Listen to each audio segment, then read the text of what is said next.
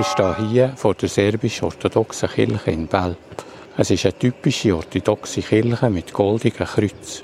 Sie wirkt im Industriequartier in Belp ein bisschen fremd. Auch wenn wir reingehen, tönt der Gottesdienst für uns ein bisschen ungewohnt. Schön hört ihr Radio BO. Herzlich willkommen zum BO Kirchenfester.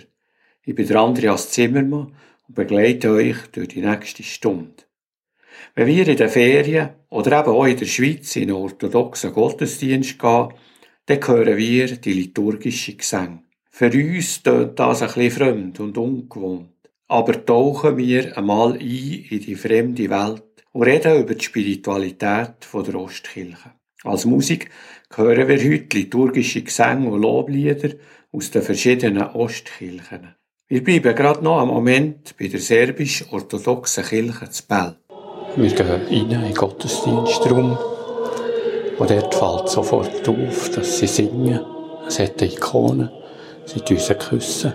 Die ganze Kirche ist ausgeschmückt mit ganz vielen Heiligen. Es schmeckt nach Weihrauch.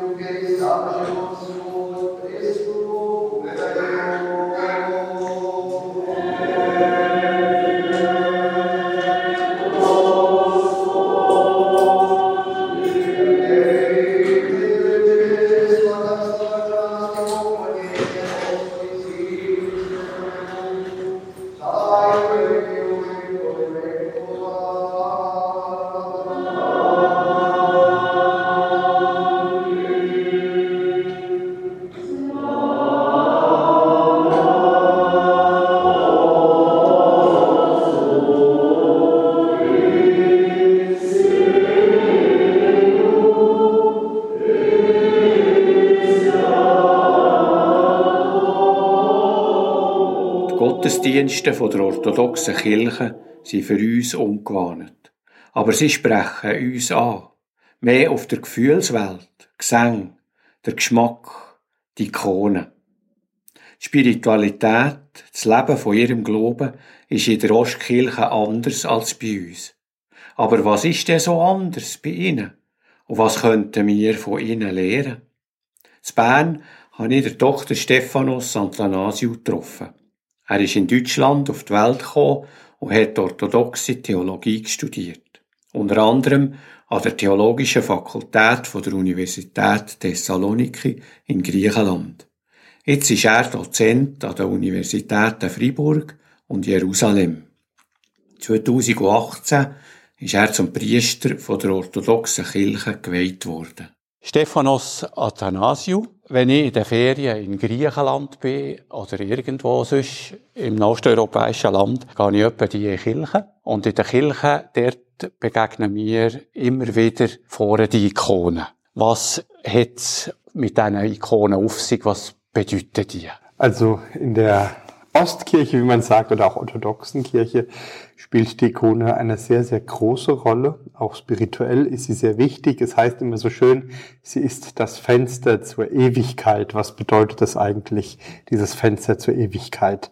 Es gab ja große Streitigkeiten im achten Jahrhundert, also 787, dann gab es ein sogenanntes ökumenisches oder allgemeines Konzil in Nicea, wo dann die Ikone für die gesamte Reichskirche damals bestätigt worden ist weil die große Konfrontation davor war eben, darf man Ikonen in der Kirche haben? Darf man das Göttliche abbilden? Also es ging vor allem um die Person Jesu Christi.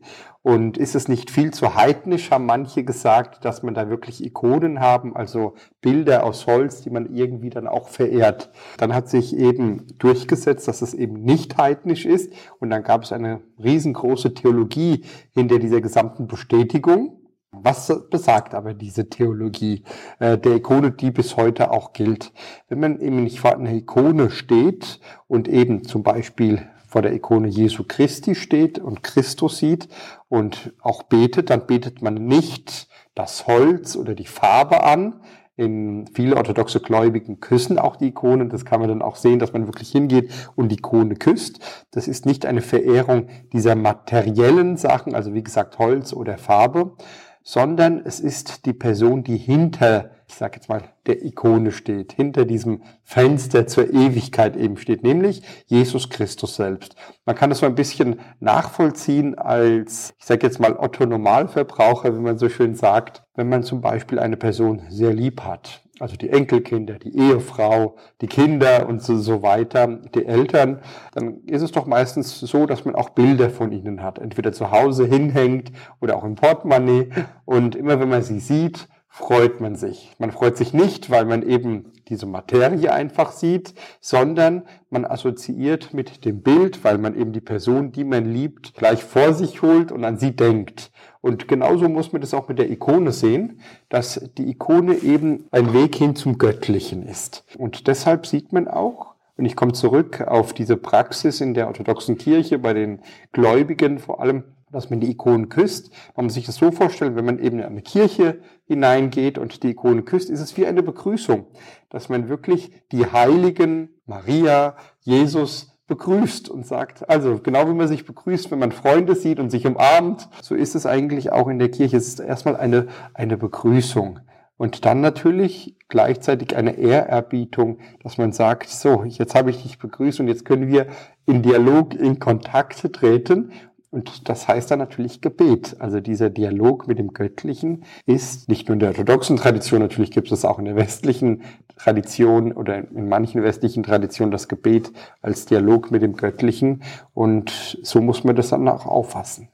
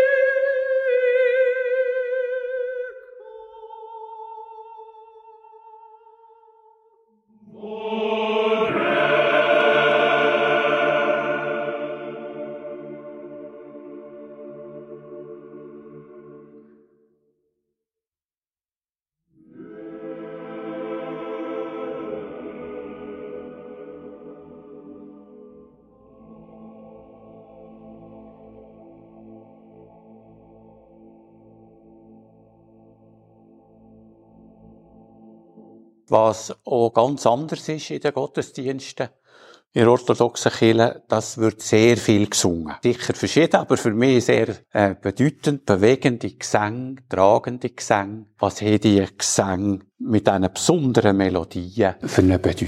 Es wird tatsächlich sehr viel gesungen und vor allem der Kirchenchor singt in der Orthodoxie eigentlich fast alles. Es ist ein Dialog zwischen dem Priestern oder den Liturgen insgesamt, die den Gottesdienst vorstehen, und äh, dem Chor. Und der Chor repräsentiert das Kirchenvolk. In der orthodoxen Welt hat sich nicht durchgesetzt, so wie wir das im Westen kennen, dass das Kirchenvolk selbst mitsingt. Es gab eine Zeit, wo es auch im Osten so war, aber schließlich hat sich durchgesetzt, dass wirklich ein Kirchenchor musikalisch das Kirchenvolk vertritt. Warum ist das so? Weil es war so, dass die heutige Liturgie, der Gottesdienst, so wie wir den in der orthodoxen Kirche haben, ist eine monastische Tradition, also etwas, was aus den Klöstern kommt. Und es war nämlich damals so, dass in den Städten, wo eben auch das Kirchenvolk mitgesungen ist, alles immer und immer mehr säkularer wurde. Also in einer Reichskirche hat man gesehen, der Kaiser hat dann immer mehr Einfluss auf die Liturgie gehabt oder der Adel. Und man hat dann gesehen, dass es immer, immer mehr, man würde heute sagen, säkularer wurde. Und die Menschen sind dann in die, in die Klöster gegangen. Und in den Klöstern gab es die Tradition, dass die Mönche oder die Nonnen eben still in der Ecke saßen oder irgendwo in der Kirche und mitgebetet haben. Und vorne eben der Chor gesungen hat und die Liturgie auch vorne gefeiert worden ist und aber die Mönche und die Nonnen waren die Mitbetenden, die das mitgetragen haben, stillbetend. Und das hat sich dann, weil immer mehr Menschen eben auch in die Klöster gegangen ist, dort diese Spiritualität erfahren haben, die natürlich sehr wichtig für einen Gottesdienst ist. Die sind dann zurückgegangen in den Städten und so ist es dann gekommen, dass diese liturgische Tradition aus den Klöstern, die monastische, wie man sagt, eben dann auch langsam die Städte und Dörfer beeinflusst hat und so dann die Liturgie entstanden ist, wie wir sie heute in der Orthodoxie kennen und wie sie auch gefeiert wird. Deshalb werden die Gläubigen aufgerufen, eben stillbetend das alles mitzutragen. Und man kann dann auch stillbetend für all die Anliegen, die man im Herzen hat, mitbeten, wie gesagt. Und dem Geschehnis auch mitverfolgen. Vielleicht an dieser Stelle noch, wenn Sie mir erlauben, noch die Information, was ist eigentlich die göttliche Liturgie? Ich glaube, das ist nochmal das Wichtige, wenn man überhaupt über die Musik sprechen kann und nachdenkt. In der Orthodoxie ist die göttliche Liturgie, wie wir zum eucharistischen Gottesdienst sagen, eben der Nullpunkt in der Geschichte, wo sich Vergangenheit, Gegenwart und Zukunft auf diesem einen Punkt eben treffen. Und was heißt es? Äh, dass die orthodoxen Gläubige tief davon überzeugt sind, dass dadurch, dass es eben dieser Nullpunkt in der Geschichte ist, dass eben in dieser Eucharistiefeier nicht nur die feiern, die gerade anwesend sind, die man gerade sieht in der Gegenwart, sondern dass die gesamte Kirche in Zeit und Raum, wie es so schön heißt, anwesend ist in diesem einen Gottesdienst. Und da feiern eben mit die Vorväter und Mütter, aber auch alle, die, die noch geboren werden in diesem einen Nullpunkt der Geschichte und deshalb nimmt man teil an diesem Ereignis, an dieser Erfahrung, an dieser himmlischen Erfahrung und wie es auch sehr schön in einem Gebet heißt, dass der Priester liest, bevor die Liturgie überhaupt anfängt, dass es eben ein Abbild der himmlischen Liturgie ist, die gefeiert ist. Also man kann sich so vorstellen, wenn die Liturgie anfängt, der Gottesdienst, öffnet sich das Fenster zur Ewigkeit und man nimmt teil an einem Ewigkeitsmoment. Слава тебе показашемо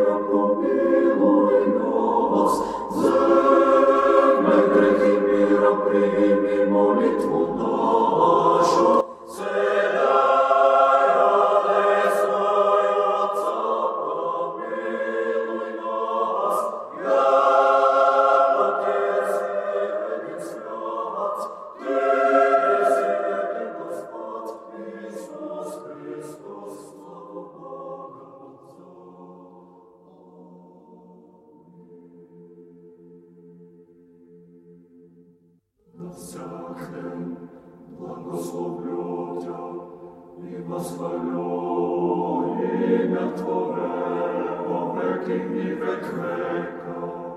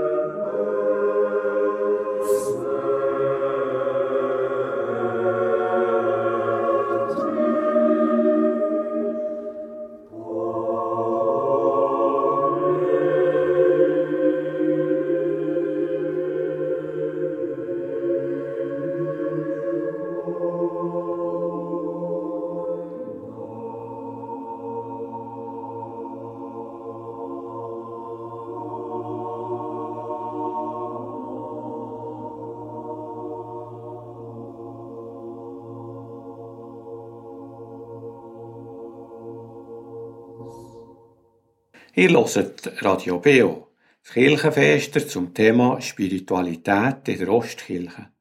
Wir hören weiter das Interview mit dem Stephanus Athanasiu. Immer wieder hören wir im Zusammenhang mit der Ostkirche vom Herzensgebet oder Jesusgebet. Es wird auch hier von Christen praktiziert. Was ist das? Was bewirkt das?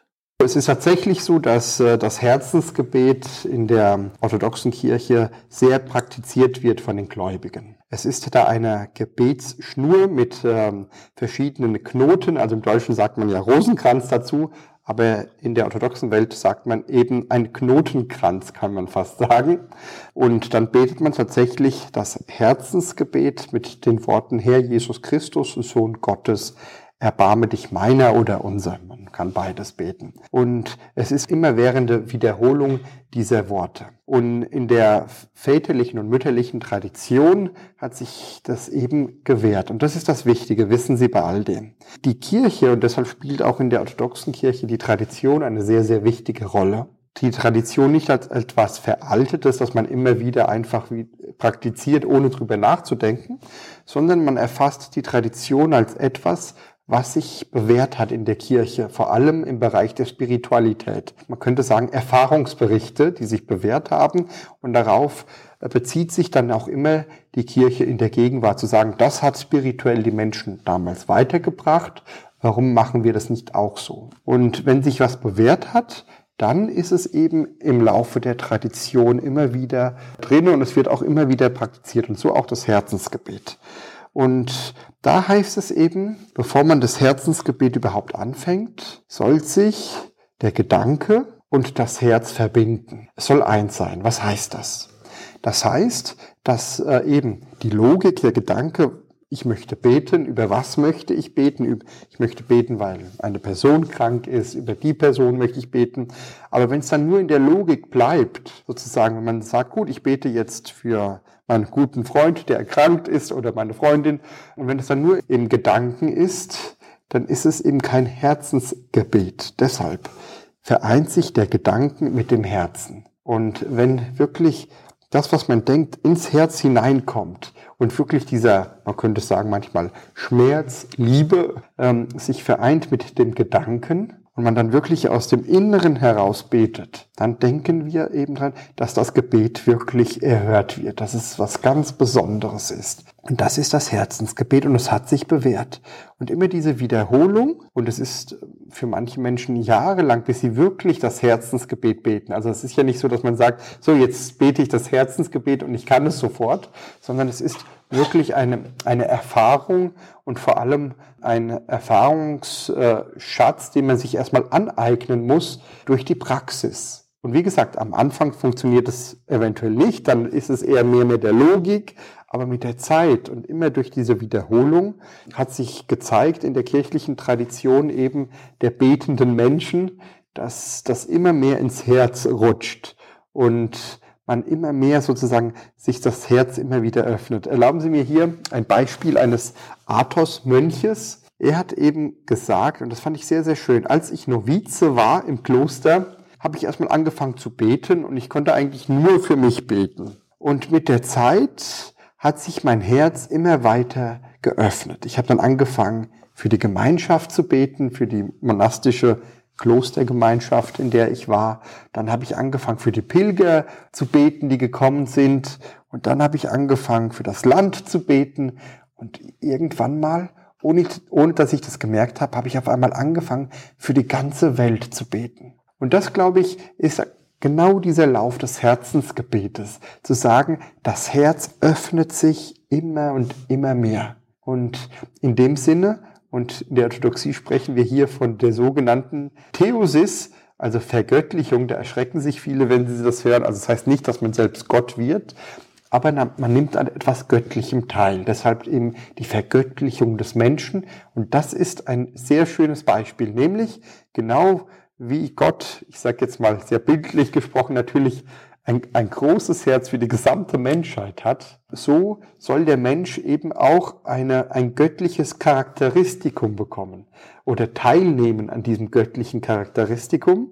Äh, die, die Öffnung des Herzens bis hin zur gesamten Menschheit. Und das ist natürlich auch eine Christusähnlichkeit. Er ist am Kreuz für die gesamte Menschheit gestorben, gekreuzigt worden und danach auferstanden. Ich möchte nochmal einen Gedanken aus diesen Ausführungen aufnehmen vom Herzensgebet. Also Logik, Verstand und Herz miteinander verbinden. Mir fällt auf, dass hier im Westen in der Kirche das Reden, die Logik, der Verstand eine sehr grosse Rolle spielt. Also im Gottesdienst ist Predigen ganz wichtiger Teil. Es wird betet oder das Wort. Und in der Ostkirche ist eben auch das Schweigen, das Meditative eine wichtige Sache. Welche Bedeutung hat das Schweigen, die Stille in der Ostkirche? Gut, natürlich spielt die Logik auch in der Ostkirche eine Rolle, aber Sie haben recht. Das ist auch, äh, wenn man vom Westen im Osten spricht, von diesen zwei christlichen Traditionen, ist es tatsächlich so, dass im Westen sich mehr die Logik durchgesetzt hat und sie viel mehr pointiert ist im Alltag der Kirche. Und tatsächlich im Osten ist vielmehr das Mystische, wie man so schön sagt, pointiert, ohne dass es heißt, dass die anderen Kirchen nicht äh, auch das andere haben in der einen oder anderen Art und Weise. Aber das Schweigen spielt eine sehr, sehr wichtige Rolle in der Orthodoxie, nämlich es ist ein Versuch eben das Göttliche zu hören. Im Schweigen ist es eben der Versuch, dass man die geistlichen Ohren aufhält, um die göttliche Erfahrung wirklich äh, oder die göttliche Stimme zu hören. Es ist aber, und das muss man sagen, nicht ein absolutes Schweigen, nämlich man hat ja einen innerlichen Dialog, ein innerliches Beten. Das heißt also, es ist zwar ein äußerliches Schweigen, man hört es nicht, aber innerlich ist man ja im Dialog und redet in dem Sinne. Und das ist, glaube ich, auch ein sehr wichtiger Punkt dass äh, man eben diese spirituelle Sinne, die man hat, darauf mehr Wert legt, dass man sagt, man muss auch diese spirituelle Stimme, die ein jeder Mensch äh, in sich trägt, auch benutzen. Und da muss man auch erstmal abschalten können von diesen äußerlichen Einflüssen. Und da ist eben das Schweigen, dass ich sich, ähm, es ist nicht, und das will ich nochmal betonen, ein in sich hineingehen. Im Gegenteil, es ist ein vollkommenes Heraustreten aus sich selbst. Und das ist vielleicht auch ein Unterschied zu verschiedenen Meditationen, die es gibt, wo man sehr gerne sagt, ich trete jetzt in mich hinein, ich möchte mich entdecken. Nein, man möchte heraustreten aus sich. Man möchte das Göttliche entdecken. Und da ist eben das Schweigen, das genaue Hinhören, die genaue Stimme Gottes entdecken, eben ein sehr wichtiger Punkt in diesem ganzen, in dieser ganzen Tradition.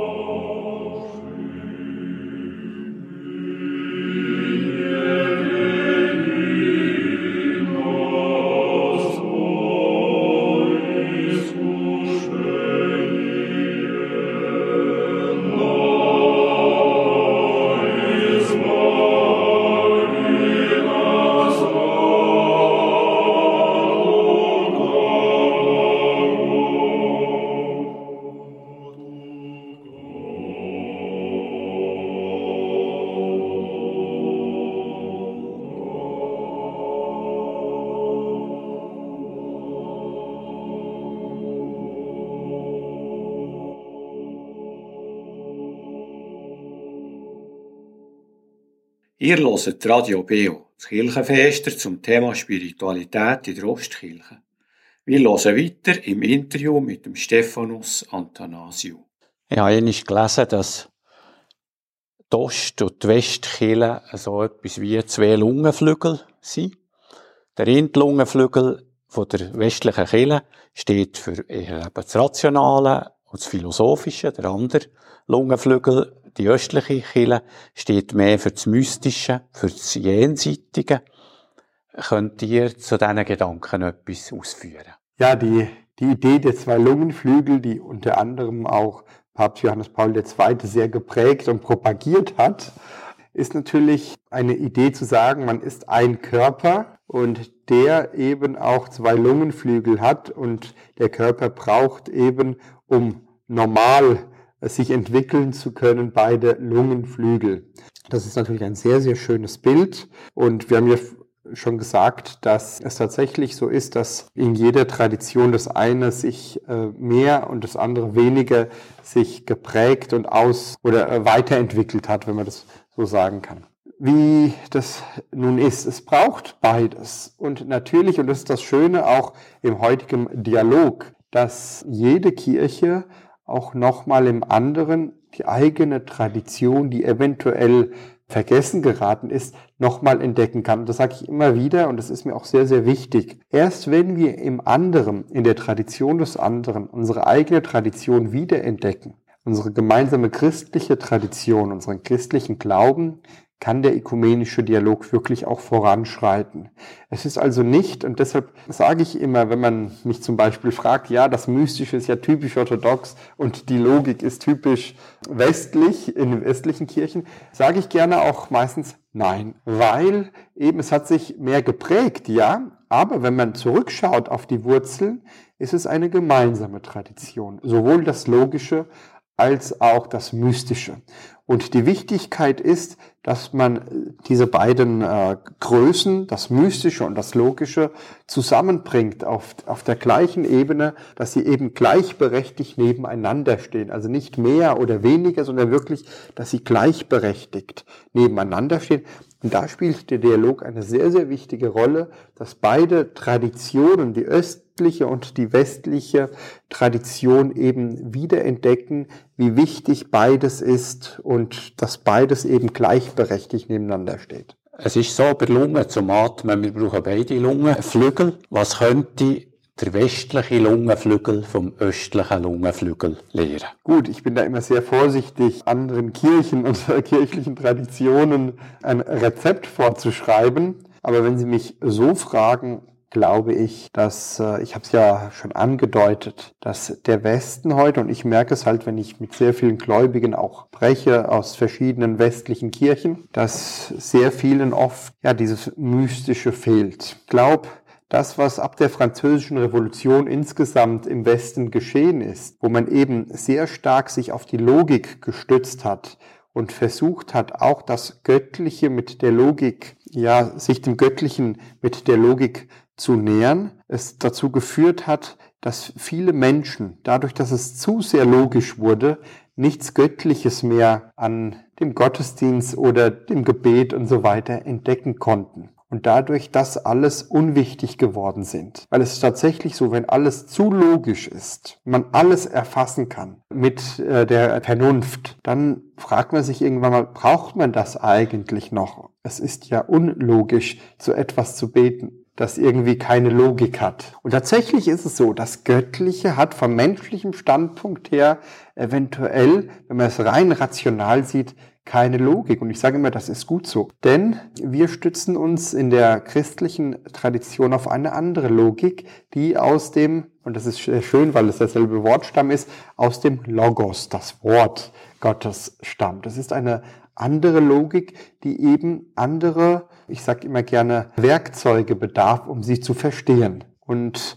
da ist eben die Spiritualität hin, das Göttliche einfach zu erfahren. Und wissen Sie, das ist ein, ein großer Unterschied und das wünsche ich auch sehr oft meinen westlichen Brüdern und Schwestern, sich einfach mal in den Gottesdienst oder einfach das Gebet zu praktizieren oder in den Gottesdienst zu setzen, ohne wirklich nachzudenken, einfach zu erfahren. Und das ist tatsächlich so, das haben wir in der Ostkirche ein bisschen mehr geprägt, zu sagen, dass unsere Gläubigen nicht gleich alles hinterfragen. Ein Beispiel ist da in der katholischen Kirche hat sich ja die sogenannte Transubstantiationslehre durchgesetzt, wo man genau erklären wollte, wie ist es jetzt eigentlich mit der Umwandlung der Gaben. Wissen Sie, in der, in der Ostkirche hatten wir das nie.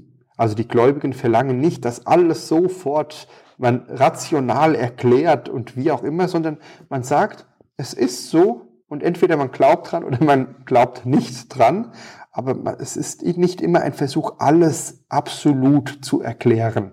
Und ich glaube, das ist sehr beruhigend, wissen Sie manchmal, und auch für die Gläubigen, zu sagen, das ist jetzt ein Mysterium, das ist so, ich erfahre es jetzt so und Punkt. Und ich denke jetzt nicht wirklich drüber nach, wie ist es jetzt und warum und gut, beim Warum vielleicht schon, aber genau wie ist es jetzt, das kann sehr beruhigend wirken, besonders bei den Gläubigen und das hält immer die Tür offen, wissen Sie, zum Mysterium.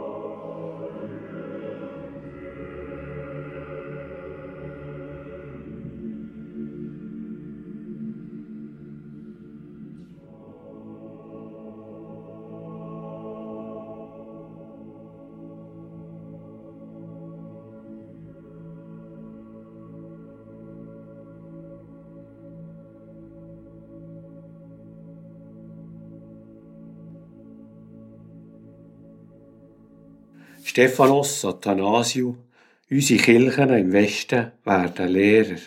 Immer weniger junge Menschen finden den Weg zum Glauben. Aber die Spiritualität wird gleich ging wichtiger. Die Frage nach dem Sinn im Leben, nach dem Woher komme ich und woher gehe ich. Was könnte die Spiritualität von der Ostkirche uns hier im Westen anbieten? Also wir haben bis jetzt noch die Erfahrung, dass vor allem auch junge Menschen in die Kirche kommen und auch den Halt suchen in der Kirche, im, in, in diesem Raum, diese Kommunion mit dem Göttlichen, diese Kommunikation.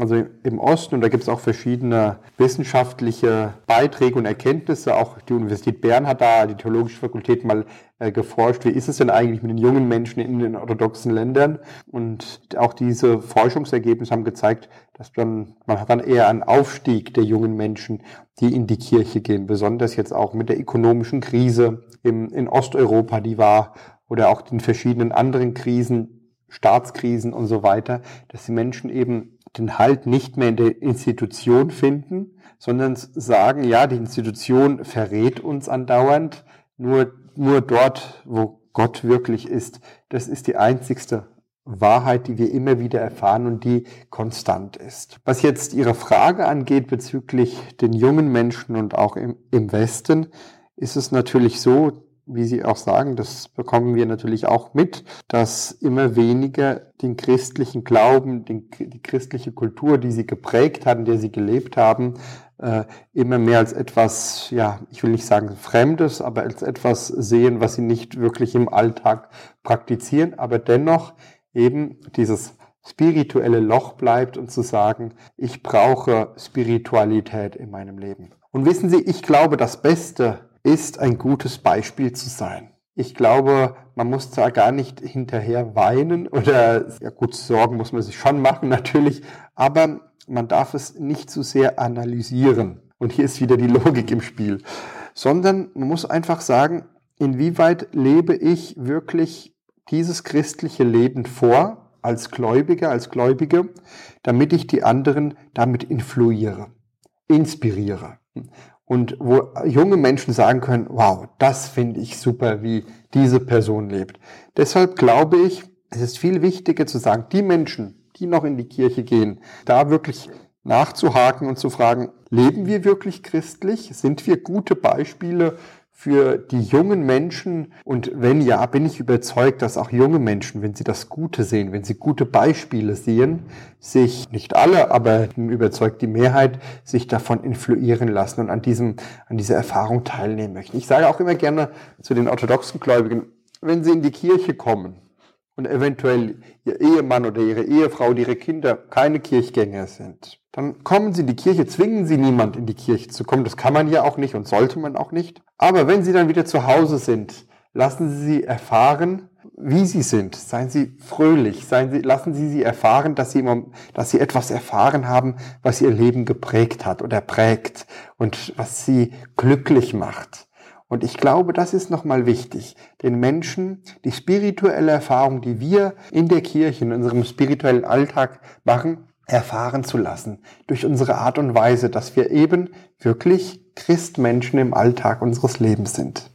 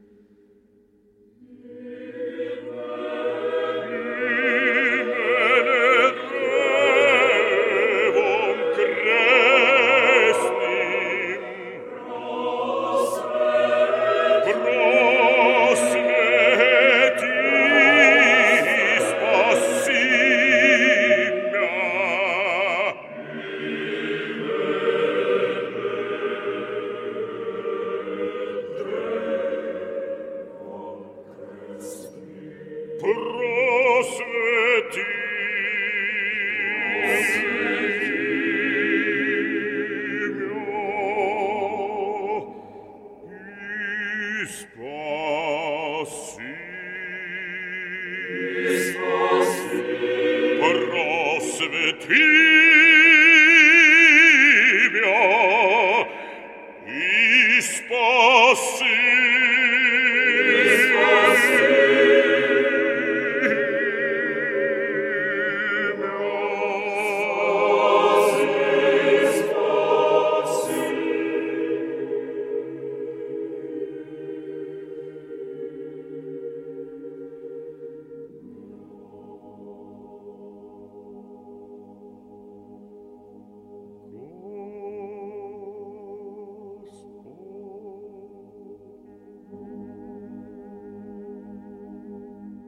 Nächsten Sonntag am 9. Uhr hören ihr auf Radio BO der Gottesdienst aus dem evangelischen Gemeinschaftswerk EGW in Uetendorf. Predigt hat der Matthias Zwiegart. Das nächste Kirchenfester gibt's umhin am Dienstag am 9. Uhr, das Bibelgespräch zum 100. Psalm. Jauchzet dem Herrn. Vorher am Dienstag am 8. Uhr hört ihr wie gewohnt das Kirchenstübli mit dem Tobias Kilchör. Gespräch, Bericht und Aktuelles aus den Kirchen aus der Region. Übrigens, zum Nachhören gibt's diese Sendung von heute Abend oder auch ältere Kirchenfester als Podcast auf unserer Homepage kibio.ch. Da findet ihr auch Gottesdienste und Kirchenstüblen. Bis am 10. hören wir noch Volksmusik aus Kaluga. Ein Verein aus der Stadt Thun hat eine Partnerschaft mit dieser Stadt im Osten. Danke fürs Zuhören und euch allen noch einen schönen Abend. Büht euch Gott. Am Mikrofon ist der Andreas Zimmermann. Dann